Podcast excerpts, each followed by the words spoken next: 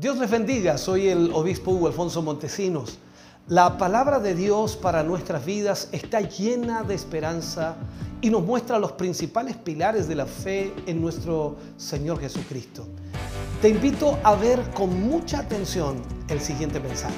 Esperamos que esta palabra pueda bendecir y fortalecer tu vida. Te invito a ver el mensaje de Dios. Vamos ya a la palabra del Señor en esta hora, agradeciendo al Señor porque nos permite estar juntos, nos permite estar hoy a través de la radio, la televisión, la internet y poder llegar hasta sus hogares de verdad es una bendición hermosa. Queremos invitarle a seguir estudiando lo que es el libro de Mateo. Llevamos ya tres lecciones, vamos a entrar a la cuarta lección. En este caso tomaremos el capítulo 3 del libro de Mateo, tomando los versículos del el capítulo 3, versículo 1 al 6, eh, los usaremos como base al mensaje de, de esta hora. Mateo capítulo 3, versículo 1 al 6. Leemos la palabra del Señor, lo hacemos en el nombre de nuestro Señor Jesucristo. Dice, en aquellos días vino Juan el Bautista predicando en el desierto de Judea y diciendo, arrepentíos porque el reino de los cielos se ha acercado.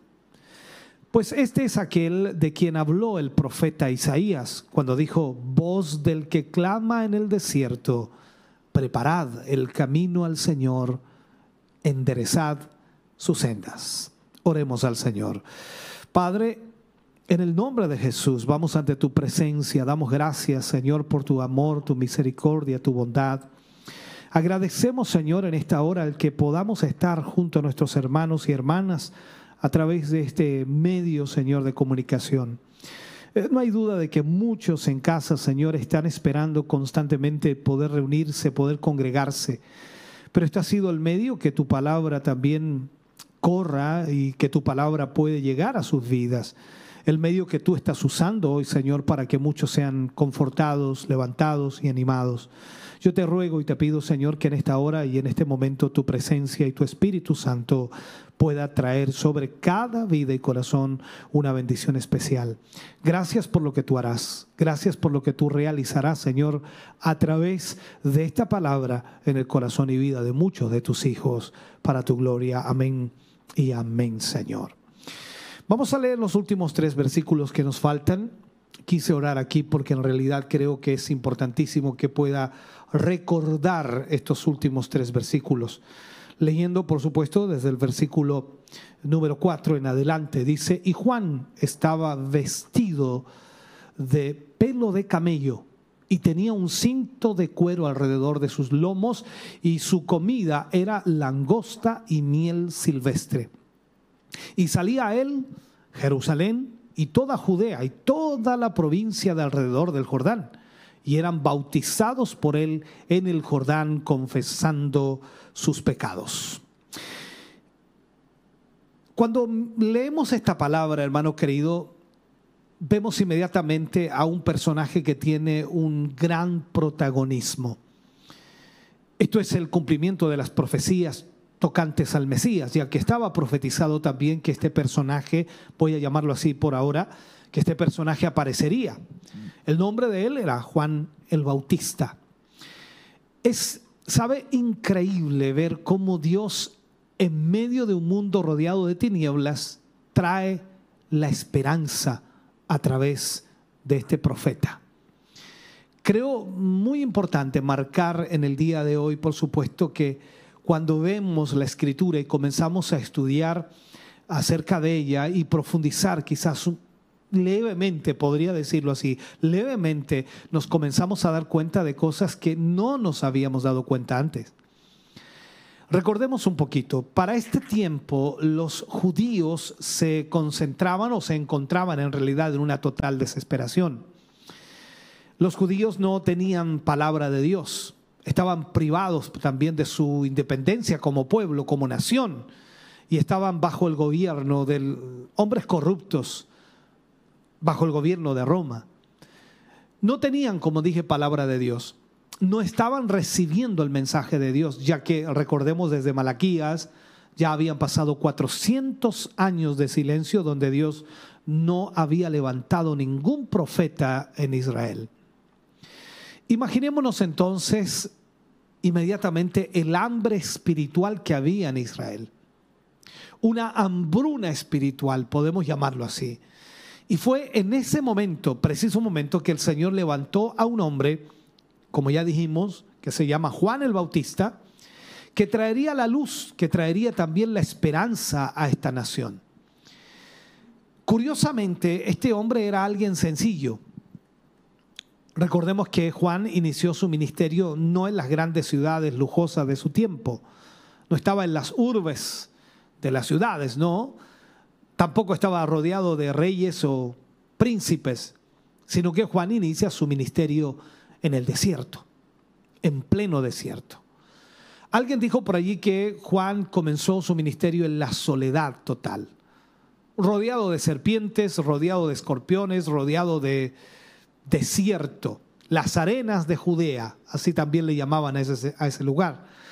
Ahora, cerca del río Jordán es donde él estaba constantemente. Allí fue donde Dios se le manifestó a este hombre y trajo lo que la gente tanto necesitaba. Él trajo la palabra de Dios al pueblo de Israel. Veamos un poquito la historia para entender, pues aquí en el capítulo 3 aparece todo esto. Vemos entonces que eh, Juan tiene un nacimiento anunciado especial. Cuando vamos al libro de Lucas para poder entender esto, en el capítulo 1 del libro de Lucas, versículos 5 al 13, allí nos relata en realidad lo que fue el nacimiento de Juan o la profecía acerca de Juan. Hubo en los días de Herodes, dice rey de Judea, un sacerdote llamado Zacarías de la clase de Abías. Su mujer era de las hijas de Aarón y se llamaba Elizabeth. Ambos eran justos delante de Dios y andaban irreprensibles en todos los mandamientos y ordenanzas del Señor. Pero no tenían hijo, porque Elizabeth era estéril y ambos eran ya de edad avanzada. Aconteció que ejerciendo Zacarías el sacerdocio delante de Dios, según el orden de su clase, conforme a la costumbre del sacerdocio, le tocó en suerte ofrecer el incienso, entrando en el santuario del Señor. Y toda la multitud del pueblo estaba afuera orando a la hora del incienso. Y se le apareció un ángel del Señor puesto en pie a la derecha del altar del incienso. Y se turbó Zacarías al verle y le sobrecogió temor. Pero el ángel le dijo, Zacarías, no temas porque tu oración ha sido oída, y tu mujer Elizabeth te dará a luz un hijo y llamarás su nombre Juan. Esta es la historia que nos relata, por supuesto, la escritura, la palabra del Señor cuando vemos eh, en el libro de Lucas. Así es como fue profetizada o profetizado el nacimiento de Juan. Ahora, recordemos que este matrimonio tenía una petición delante de Dios. Lo dice el ángel, tu oración fue escuchada, tu oración fue oída. Esta petición era tener un hijo, sin embargo no había sido posible porque Elizabeth era estéril, de acuerdo a lo que menciona el libro de Lucas. Aún así, ellos perseveraban en la oración y según creemos tenían mucho tiempo de estar presentándose delante de Dios y presentándole también esta petición, ya que ambos eran ya de edad avanzada. Y a lo mejor esta petición pudo haber sido realizada desde sus primeros días de matrimonio, cuando posiblemente ellos eran jóvenes. Pero a pesar de que había pasado ya mucho tiempo y no habían recibido ninguna respuesta, ellos increíblemente no dejaron de presentar esta petición delante de Dios. Esto nos enseña una lección bien importante, la perseverancia. Perseverancia en la oración ya que muchas veces desmayamos porque según nosotros eh, el tiempo ha pasado y Dios no nos ha respondido. Y asumimos entonces que si Dios no nos ha respondido en tal tiempo, quizás no es la voluntad de Dios. Pero la fe de Zacarías, la fe de Elizabeth, fue recompensada porque se mantuvieron fieles a esa oración y a esa petición delante del Señor, fueron perseverantes. Y Dios les, recomenzó, les, les recompensó dándoles un hijo en su vejez y que llegaría a ser un tremendo servidor de Dios. Vemos eso entonces en el libro de Lucas. En el mismo libro de Lucas, en el capítulo 1, versículo 14 al 17, dice la escritura, y tendrás gozo y alegría, y muchos se regocijarán de tu nacimiento o de su nacimiento, porque será grande delante de Dios. No beberá vino ni sidra, y será lleno del Espíritu Santo, aún desde el vientre de su madre y hará que muchos de los hijos de Israel se conviertan al Señor Dios de ellos. E irá delante de él con el espíritu y el poder de Elías para hacer volver los corazones de los padres a los hijos y de los rebeldes a la prudencia de los justos, para preparar al Señor un pueblo bien dispuesto. O sea, vemos aquí entonces lo que fue la promesa del nacimiento de Juan el Bautista. De esta forma nació Juan. Y conforme creció, de acuerdo a la escritura, llegó a convertirse en un gran predicador que anunciaba el arrepentimiento de pecados. Si miramos un poquito las actividades y la predicación de Juan el Bautista, nos vamos a dar cuenta también de detalles importantes. El libro de Mateo señala en el capítulo 3, versículo 1 y 2, dice, en aquellos días vino Juan el Bautista predicando en el desierto de Judea y diciendo, arrepentíos porque el reino de los cielos se ha acercado. Recordemos que el profeta Malaquías había dicho que el mensajero vendría antes para preparar la llegada del rey. Y lo dijo textualmente. Malaquías 3.1 dice, aquí yo envío mi mensajero y él preparará el camino delante de mí. Entonces, definitivamente Juan el Bautista se caracterizó por ser un predicador diferente. Es interesante el hecho de que Juan el Bautista apareció predicando en el desierto en un momento en el que toda la nación se encontraba en una decadencia espiritual y también una decadencia política. Contrario totalmente a los predicadores populares de su tiempo, como eran los fariseos y los escribas, eh, Juan no, no, predicaba en las grandes ciudades de Jerusalén, eh, ni en el templo, ni tampoco en las sinagogas. Eh, Juan no vestía elegantemente, no vestía esos atuendos que vestían los, fariseos, como los religiosos de ese tiempo, ¿no? Y, no vivía tampoco alrededor de los reyes y príncipes de su tiempo como lo hacían los saduceos. Ahora, la Biblia dice que Juan predicaba en el desierto, un lugar árido y poco atractivo para vivir. Y, es aquí donde este hombre recibió la formación y creció siendo instruido principalmente por Dios. O sea, la presencia de Dios venía sobre Juan para instruirle, guiarle y enfocarle en todo lo que él iba a predicar y ministrar.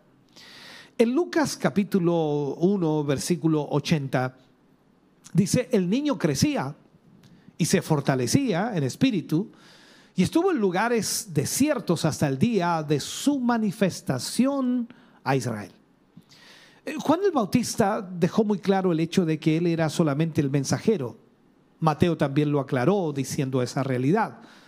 Por lo tanto, se introdujo en las páginas de la Biblia predicando en el desierto de Judea, diciendo arrepentidos porque el reino de los cielos se ha acercado. Vamos a considerar entonces, mirando y tratando de profundizar un poquito más en estas expresiones que son muy importantes en lo que Juan dijo. La primera es arrepentidos. Su mensaje era el arrepentimiento. Y creemos entonces que este es el mensaje principal del Evangelio, ya que el hombre necesita arrepentirse. Necesita arrepentirse de sus pecados, porque son los pecados del hombre los que lo alejan de Dios. Entonces, el arrepentimiento es una expresión que siempre se le ha presentado al pueblo de Dios como, como un desafío para cambiar completamente la forma de vivir. Arrepentidos, decía Juan. En el, en el, original griego, correspondiente por supuesto a la palabra metanoia, eh, que significa cambio de mente, eso vendría a ser el arrepentimiento. O sea, si estamos yendo en una dirección, damos la vuelta y vamos en la dirección totalmente contraria. Si nos damos cuenta, el mensaje de Juan el Bautista era directo al problema del hombre. Prácticamente lo exhortaba a abandonar su maldad y hacer el bien. Y en eso consiste el verdadero arrepentimiento, un cambio total de sentimientos, un cambio total de actitud, un cambio total de pensamientos, que realmente la persona se convierta en una nueva criatura. Alguien que abandona sus pecados para seguir el camino de Dios. Entonces cuando nos dirigimos hacia Cristo, tenemos que apartarnos de algo. Es imposible seguir a Cristo y no apartarse de nada. O sea, si no nos estamos alejando de algo, no estamos realmente siguiendo en dirección a Cristo. Juan también menciona la otra frase importante aquí, reino de los cielos.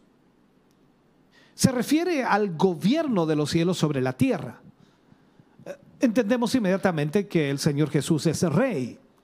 Entonces no puede haber un reino sin un rey, ni un rey sin un reino. Ahora, ¿qué quiso decir Juan el Bautista cuando él afirma que el reino de los cielos se había acercado? El reino de los cielos es el gobierno de los cielos sobre la tierra, como lo dije. Este gobierno no existe, hermano querido, escúcheme bien, en la actualidad, porque Cristo no está reinando sobre el mundo en la época actual. Hablo de lo literal, en lo físico. Cristo no está reinando hoy en alguna manera o en cierto aspecto, excepto en el corazón de aquellos que le han recibido. Allí está el reino de los cielos, en nuestros corazones.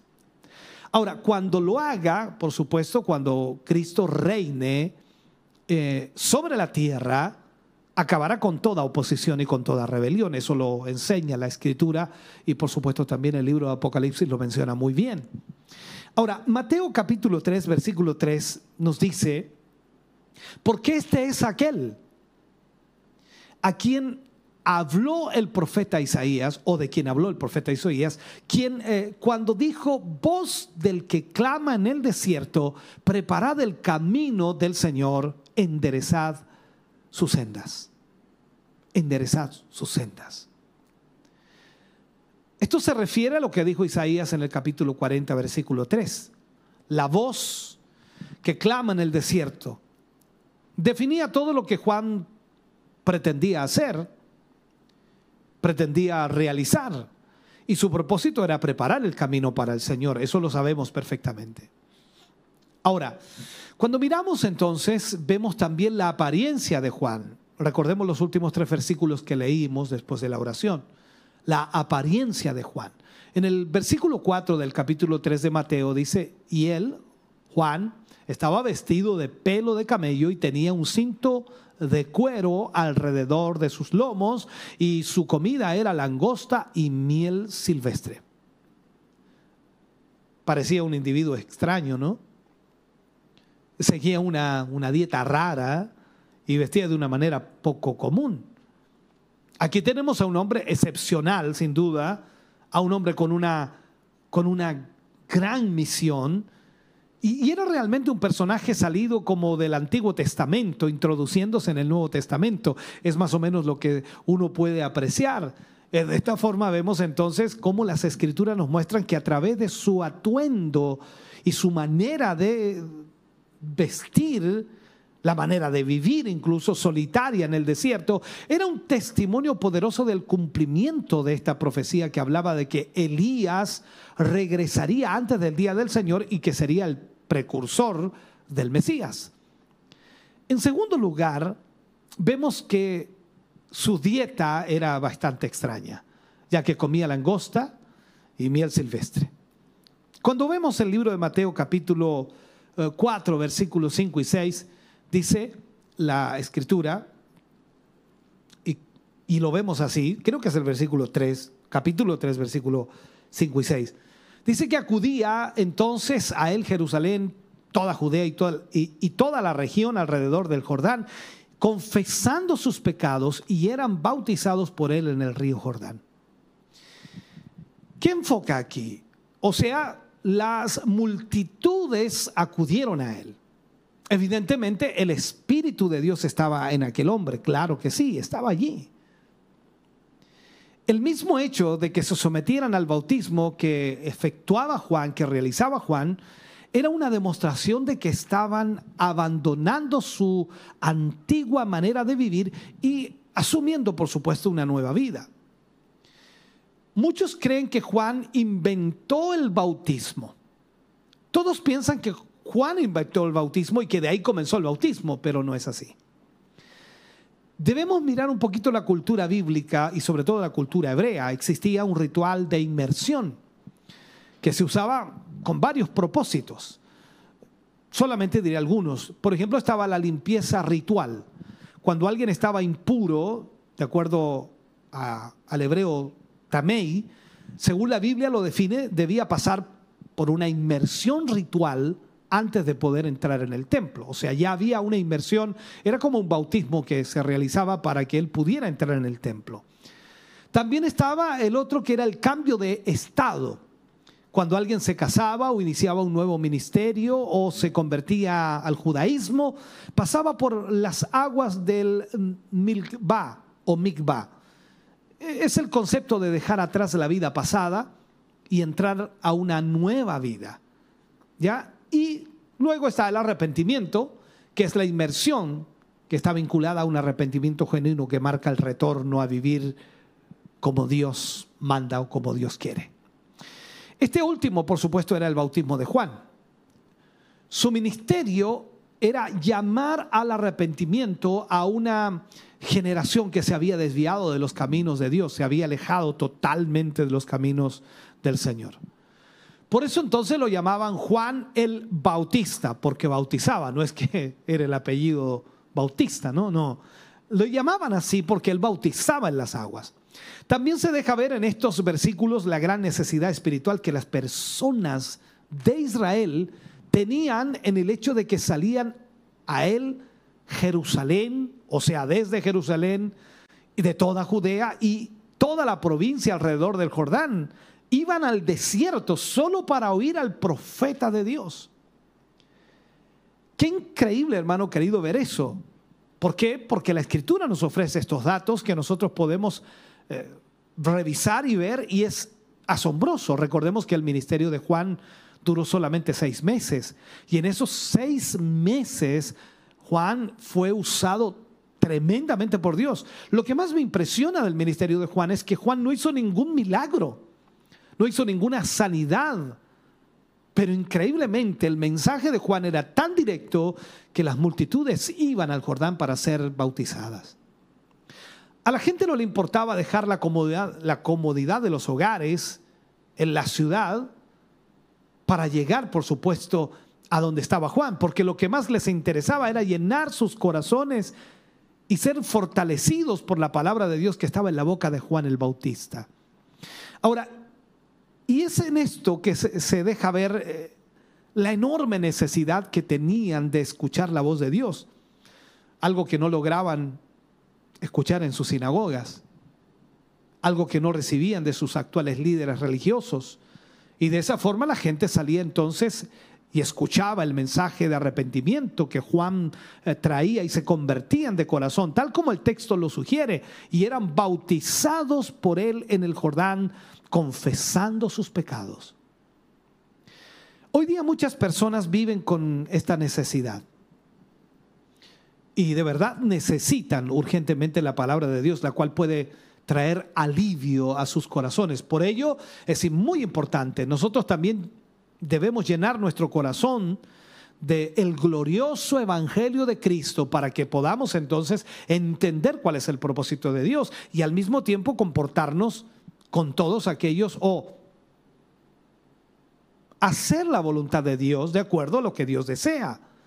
Y al mismo tiempo, luego de habernos convertido, luego de haber llenado nuestro corazón del Evangelio de Cristo, compartirlo con aquellos que, por supuesto, aún no tienen la esperanza que nosotros tenemos. Llevarles también el Evangelio. Juan se encuentra con los fariseos y saduceos. Esta historia para muchos cristianos le fascina el momento en que Juan tiene que de alguna forma hablar con los fariseos. Eh, lo vemos en Mateo capítulo 3, versículo 7 al 9. Dice, al ver él que muchos de los fariseos y de los saduceos venían a su bautismo, les decía, generación de víboras, ¿quién os enseñó a huir de la ira venidera? Haced pues frutos dignos de arrepentimiento. Y no penséis decir dentro de vosotros mismos, Abraham tenemos por padre, porque yo os digo que Dios puede levantar hijos de Abraham aún de estas piedras. ¿Sabe? En estos versículos, hermano querido, que hemos leído, encontramos otra parte del mensaje de Juan el Bautista. Otra área podríamos llamarle también, ¿no? Ah, realmente no podríamos decir que Juan el Bautista fue un expositor que se preocupara por expresar eh, literalmente lo que pensaba. O sea, Juan era directo, era un predicador directo y confrontaba el problema de la manera de una manera personal y, al mismo tiempo sin tanto protocolo. No se preocupaba por el estatus social de la persona a la cual le hablaba. Podía ser un rey, podía ser un príncipe, podía ser un soldado romano o un líder religioso como en este caso, o sencillamente él lo trataba de la misma manera. Podía ser incluso una persona común y el mensaje era el mismo para todos, el arrepentimiento. Su forma desafiante de dirigirse a los fariseos y a los saduceos, eh, pasando por alto su dignidad y por supuesto haciéndoles ver la inutilidad de apoyarse la vinculación con Abraham como, como antepasado. Fue verdaderamente un lenguaje fuerte y también violento. Es como si les hubiese dicho, debéis mostrar evidencia de esta nueva vida. No se trata de que paséis solamente por el acto del bautismo, le estaba diciendo Juan. Tiene que haber fruto en vuestra vida. ¿Sabe? En aquellos tiempos, al igual que hoy, los ritos y las ceremonias eh, carecen de valor ante Dios. Totalmente. Si una persona no ha tenido un encuentro personal con el Señor, si no ha tenido ese encuentro con nuestro Señor Jesucristo, que produce, por supuesto, el principio de una transformación en, la persona, en el, en el individuo, y que produce también el fruto, produce un cambio de conducta, produce unas obras que lo demuestran, por supuesto, todo ello eh, evidenciando una nueva vida. Si no hay eso, entonces no ha tenido un encuentro personal con el Señor. ¿Cuántas personas hoy día viven confiando en su religión, la cual ha sido heredada de generación en generación? confiando incluso en la fe y los hechos de sus antepasados, que a lo mejor, por supuesto, ellos agradaron a Dios, que fue bendición para muchos de ellos porque agradaron al Señor, pero escúcheme bien, nosotros lo que debemos hacer es imitar su fe, imitar sus pasos, sin estar pensando que la fe de un antepasado será suficiente para alcanzarnos o para librarnos. E-, esto no es así.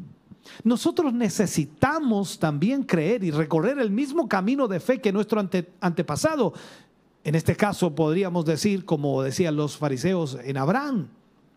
No es a través de lo que hicieron nuestros padres, no es a través de lo que hicieron los grandes hombres de Dios en el pasado o la religión profesante que vamos a alcanzar salvación.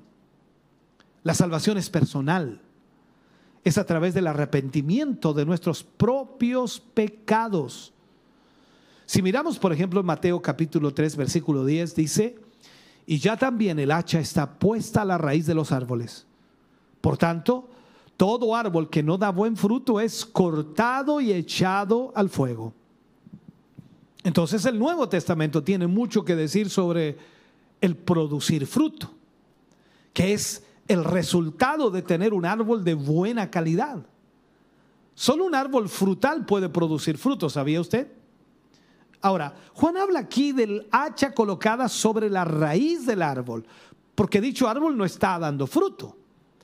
Por cierto, la raíz y el fruto van juntos, porque el árbol debe tener la clase de raíz adecuada para producir una buena clase de fruto. Ahora, un árbol de mala calidad debía ser cortado y arrojado al fuego, no sirve para, para nada más.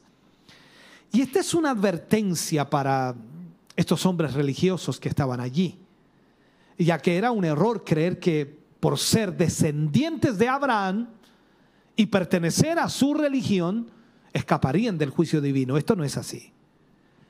Cada uno dará cuenta de sus propios pecados. Y si jamás se arrepintieron para producir el fruto del arrepentimiento, entonces serían como los árboles que no dan fruto y son cortados y echados en el fuego. Eso es lo que Juan les estaba diciendo. Luego Juan sigue diciendo algo importante. En el capítulo 3, versículo 11 y 12, Juan dice, yo a la verdad os bautizo en agua para arrepentimiento. Pero el que viene tras mí, cuyo calzado yo no soy digno de llevar, es más poderoso que yo. Él os bautizará en Espíritu Santo y fuego. Su aventador está en su mano y limpiará su era y recogerá su trigo en el granero y quemará la paja en fuego que nunca se apaga. Lo que Juan está diciendo aquí es que lo más que él podía hacer era bautizarlos en agua. Y eso hacía.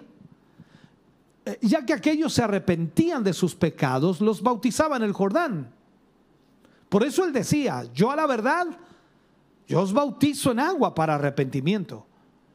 Sin embargo, detrás de mí viene otro que es más poderoso que yo.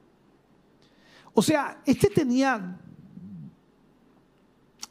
él tenía claro que detrás de él venía el Mesías, el Cristo, nuestro Señor Jesús, el cual por supuesto bautizaría con el Espíritu Santo a todos aquellos que creyeran en él y recibirían la promesa tal y como ocurrió en el día de Pentecostés.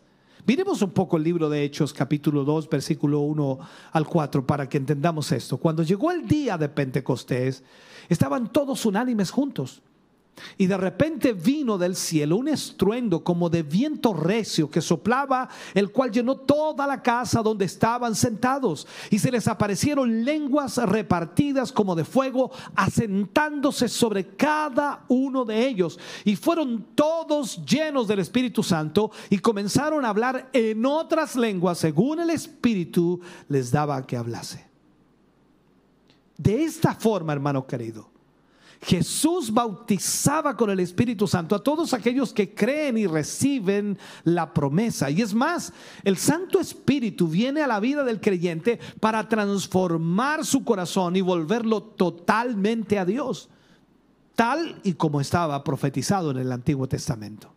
Recordemos lo que dice el Antiguo Testamento, libro de Ezequiel capítulo 36, versículo 26 al 28, y dice, os daré corazón nuevo y pondré espíritu nuevo dentro de vosotros y quitaré de vuestra carne el corazón de piedra y os daré un corazón de carne.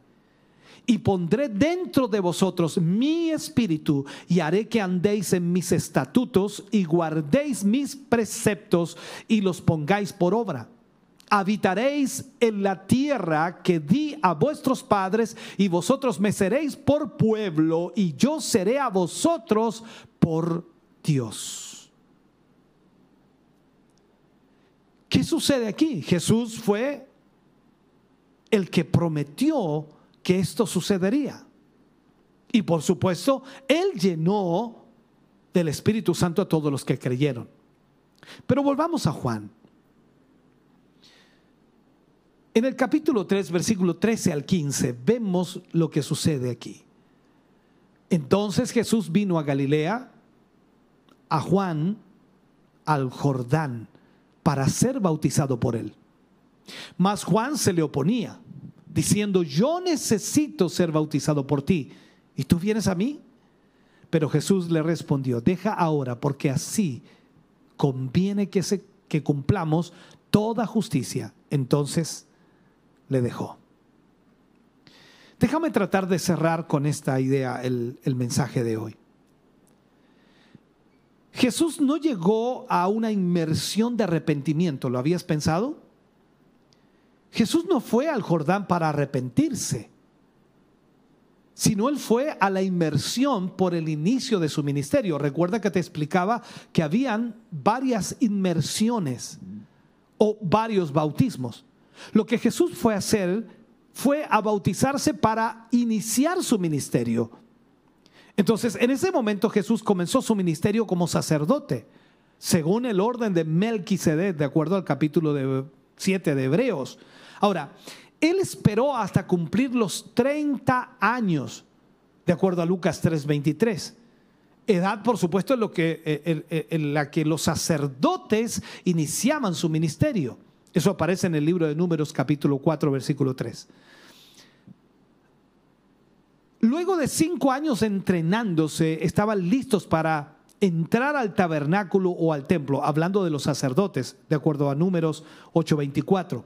Entonces Jesús, que es de la tribu de Judá, no puede ser sacerdote levita, pero la Biblia señala que sí es sacerdote por el orden de Melquisedec, de acuerdo a Hebreos 5:10. Entonces veamos esto. En el libro de Mateo capítulo 3 versículos 16 y 17, que son los últimos versículos de este capítulo, dice, y Jesús después que fue bautizado subió luego del agua, y aquí los cielos fueron abiertos. Y vio al Espíritu de Dios que descendía como paloma y venía sobre él. Y hubo una voz de los cielos que decía, este es mi Hijo amado en quien tengo complacencia. Lo que ocurrió después de su bautismo confirma, por supuesto, el ministerio de Jesús. El Espíritu Santo se posó sobre Jesús, no para, para vencer al pecado, del cual estaba totalmente libre nuestro Señor Jesús, sino con el fin de prepararlo para su obra mesiánica, tal y como descendía, ¿me, entiende? Tal y como descendía el Espíritu Santo de Dios sobre, sobre los ungidos del Antiguo Testamento. Entonces el Espíritu Santo descendió sobre Jesús para confirmar a Jesús como el Mesías. Ahora, en esta parte de la escritura se puede ver la Trinidad divina actuando al mismo tiempo. El Hijo bautizándose, el Espíritu Santo en forma de paloma y el Padre exhortando a su Hijo amado desde el cielo. Luego de descender el Espíritu Santo sobre él, se oyó la voz del cielo y se nos muestra la voz del Padre, quien sentía agradecimiento y satisfacción en Jesús, quien cumplía a cabalidad lo expresado por el Padre. Todo lo que vemos en este capítulo 3 del libro de Mateo tiene muchas otras cosas más que son impresionantes, pero es un hecho que no podemos por el tiempo que tenemos para poder plantearles este tema. Pero yo espero que usted haya podido escucharlo y haya podido guardar información. Hoy hemos hablado de Juan el Bautista, el profeta del desierto, y esperamos haya sido bendecido. Le invito a orar. Padre, en el nombre de Jesús, vamos ante tu presencia hoy, Señor, agradeciendo tu bondad y misericordia. Gracias por permitirnos hoy, Señor, poder estar aquí poder compartir con nuestros hermanos esta palabra. Estamos, Señor, contentos de que a través de tu palabra, Señor, podemos ser bendecidos, edificados, fortalecidos. Bendice a cada hermano, bendice a cada hermana, Señor, que hoy ha estado con nosotros a través de estos medios de comunicación. Glorifícate en ellos, Señor, y trae fortaleza en una forma especial. Gracias por tu amor y misericordia. Gracias por tu bondad. Gracias por lo que nos has hablado hoy. Gracias por esta palabra. En el nombre de Jesús lo agradecemos. Amén y amén, Señor. Estamos contentos de que hayas visto y escuchado este mensaje.